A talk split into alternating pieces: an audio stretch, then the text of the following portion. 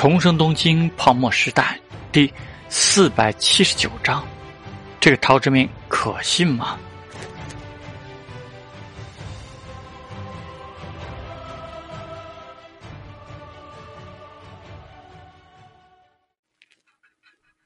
灭李行中的陶之命悠哉悠哉，但刚刚在十月的正式选举中稳定了位置的海部郡，却紧锣密鼓的开始了进行最重要的行动。陶志明所说的四步棋，第一件已经早就开始沟通意向了，只剩下最后答辩的经济学准博士林奇宇，现在只是大使馆的一个编外雇员，也就是临时工。他能在这里协助一些接待联络工作就顶天了，但因为身份特殊，这一天竟被请到了大使的办公室。蒋大使，王灿灿，林奇宇进了门。问候完，就有点疑惑的站在那里。随后，王毅亲自为他倒了一杯茶，让林奇宇颇有些惶恐。小林呐，坐。杨振华，河西的校长，见他坐下了，就问道：“小林呐，明年三月就毕业了吧？”“是。”“好。”杨振华声音浑厚，感慨的说道：“听说你学成报效国家的心志坚定，我和小王都很赞赏。”小林呐，这半个多月你的表现我们都看在眼里。我跟部长也汇报过了，你是海外留学的高端人才，愿意回国的话特事特办。根据人才引进的政策，部长希望我能将你留在部里。你的意见呢？林奇宇想起那天陶之命对自己分析过的话，立刻回答：“只要能发挥我的作用，国家安排我到什么岗位都可以。”杨振华和王毅对视一眼，满意的笑着点头，随后就说道：“好，那我后面就安排办这件事。按照现在政策，你的人事关系挂在部里，享受副处级待遇。到时候回国，经过三到六个月的培训，就就选派到驻霓虹大使馆。先从三等秘书做起，期满考核合格，升任与职级匹配的二等秘书。”林希宇有些忐忑，领导，我现在工作经验还不丰富，让我从最基层的随员或者文书做起更合适吧？那的话，全国现在一年才有多少博士生？况且是东京大学的博士。杨振华语重心长的说道：“不要妄自菲薄嘛！况且要论工作经验。”你在陶先生身边作为秘书，实期参与了东京和香岛很多大项目的策划与监督工作，我们都相信你能扛起重任。听他提到了陶之命，林奇宇想了想，就只是轻轻点点头：“我一定不辜负祖上的信任。”他回答的有模有样。杨振华看了看王毅，后桌就斟酌的问道：“小林。”当初你到大使馆毛遂自荐的时候，说是陶先生建议你来的，他有没有说什么？他说，林奇宇看了看两个领导，觉得陶志明的用意也许就是让自己转述一样，因此顿了一下，就说道：“他说，霓虹现在的经济形势，恐怕纯粹从学术角度而言，也是一个绝佳的观察样本。他希望我能在霓虹多留几年。”将来总结霓虹针对现在经济局势推出政策，会有什么经验和教训？听上去有点陶志明想他留在离他更近的地方的意思。但杨振华和王毅自然不会多想。杨振华斟酌了一下，也说道：“实不相瞒，部长也嘱咐过我们驻霓虹使馆，说要和陶先生自然合理的建立起直接联系。”但不要给他在海外的经营制造什么阻碍。他再一次深深看了眼林奇宇，见你能在他身边当过秘书，他又建议你来到使馆，恐怕是有深意的。部长提醒过我，关于陶先生的事是书海那边特别决定的。林奇宇心中一震，有点不敢相信的看着两人。陶志明不是一直主要只是在内地之外发展业务吗？怎么会直接引起书海里的大人物们的关注？杨振华从桌子一侧拿出了一份资料，递了过去。现在我们和霓虹一方重启了关于援助和贷款的事项，这是他们提给的方案。按你现在身份，本不应该看，但特事特办。霓虹这边明确提到了，下一步有很多工作是需要陶先生承担去做的，因此你帮着看看。陶先生之前应该对你说过什么吧？林奇宇有点懵。我和陶总也有快一个月没有联系过，况且我现在还没有经过组织审查。王毅温和的笑笑，看吧，没事，这只是谈判的初稿而已。林奇宇这才忐忑的站了起来，接过了这份方案，认真看起来。方案是霓虹这边提交的，自然全是霓虹语，内容是关于未来三年的霓虹对下援助与贷款的方式、额度和具体要求。办公室里安静下来，只有林奇宇过一会儿翻翻书页的声音。杨振华喝了一口茶，王毅看他杯子空了。起身过去拿暖水壶，帮他添一点水。两人一起静等林奇看完，发表一下意见。国内从一种经济制度转向去摸索另一条道路。林奇宇这样的在霓虹留学，又以金融和不动产作为切入点，将宏观经济作为博士研究课题的人才，确实是很稀少的。而这半个月，杨振华和王毅虽然只是默默关注林奇宇的表现。但关于林奇宇的档案信息早就报到了国内去进行调查，各方面都无可挑剔。难得在这东横九地的东京，还一直保持着一颗赤子之心。而陶之命，虽然杨振华和王爷都不知道书怀的首长们为什么信他，但那只说明陶之命一定承担了非常特别的使命。更何况，田中荣和海部俊一起来参加招待会，然后又与陶之命一同离开。之后，桥本太郎的秘书曾联络过杨振华，直言陶之命会作为霓虹突破米国的约束，与夏国恢复经贸往来的一个特别桥梁。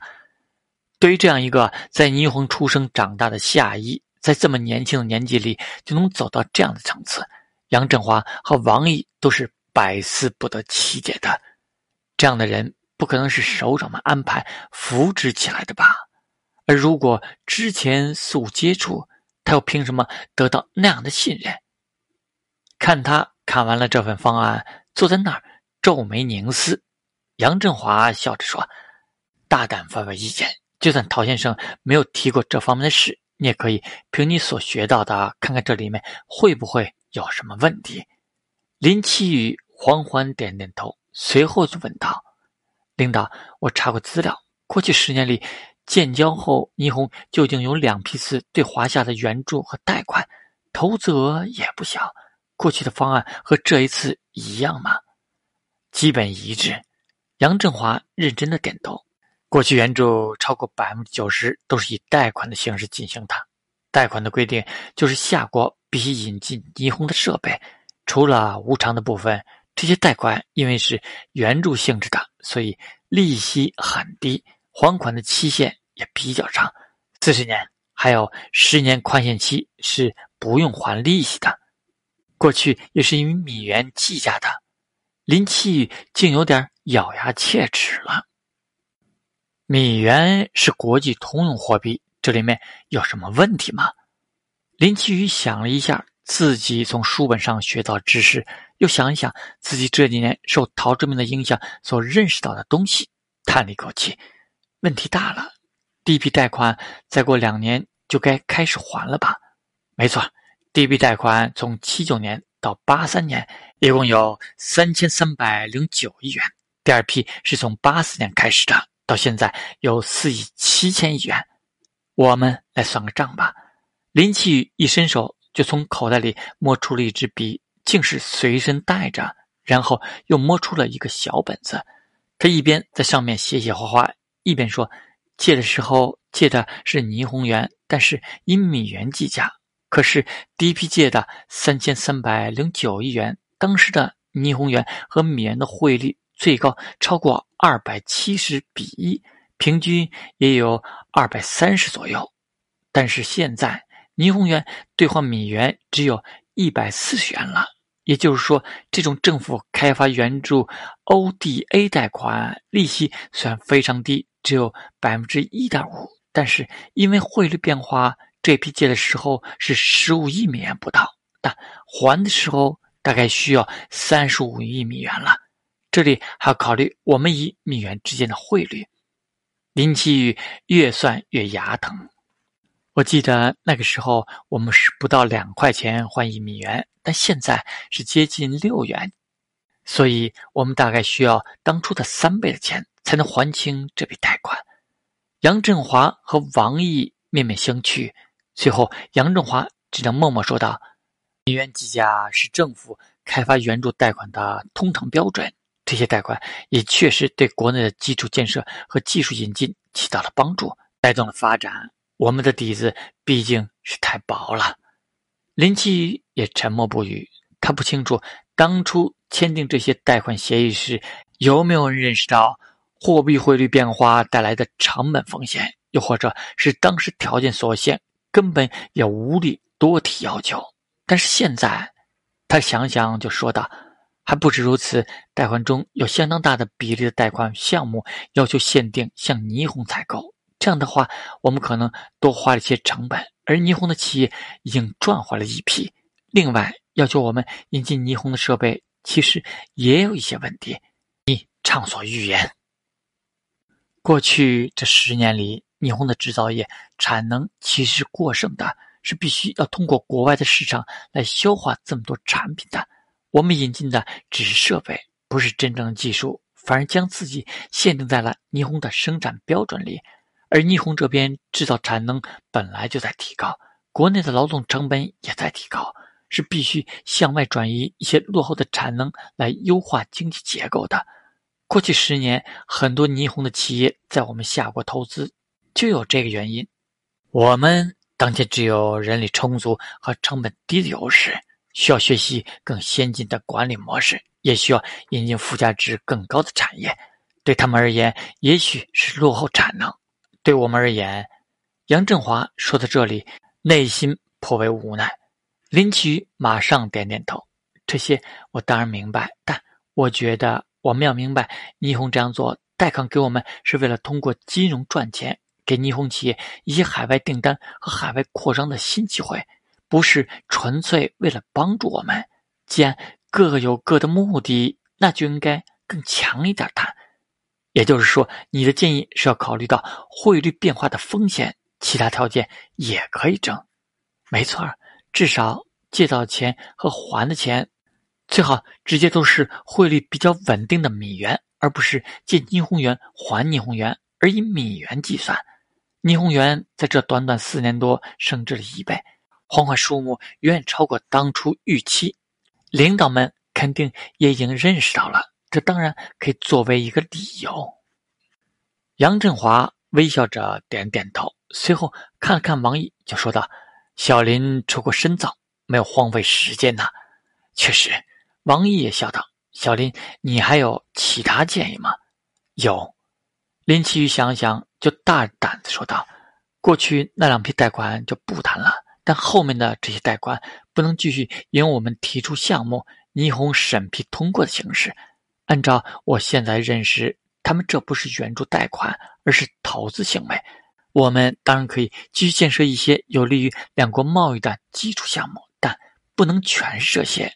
另外，他既然第一次得到了这个级别的官员向自己问建议的机会，干脆敞开的说：“霓虹虽然现在资金十分富裕，但应该要立刻采取措施来挤压金融和不动产领域的水分了。”再过两三年，霓虹的资金恐怕就没有那么多富裕的，要通过国外来获取收益。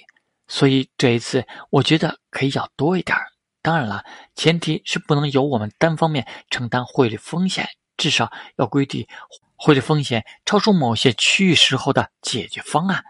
好，我记下了。